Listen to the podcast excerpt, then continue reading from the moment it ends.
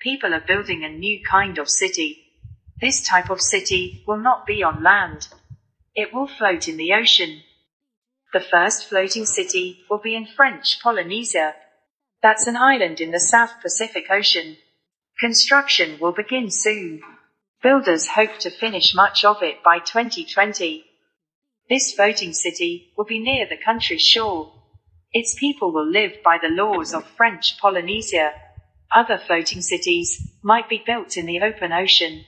These cities could make their own laws. French Polynesia's floating city will be good for the environment. It will get energy from the sun. People will drink recycled rain and seawater. Floating cities will be safe from flooding.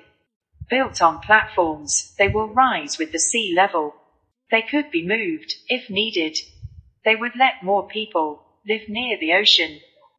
The first floating city will start out the size of a soccer field. It will grow to contain homes, parks, schools, shops, and restaurants. Would you like to live in a floating city?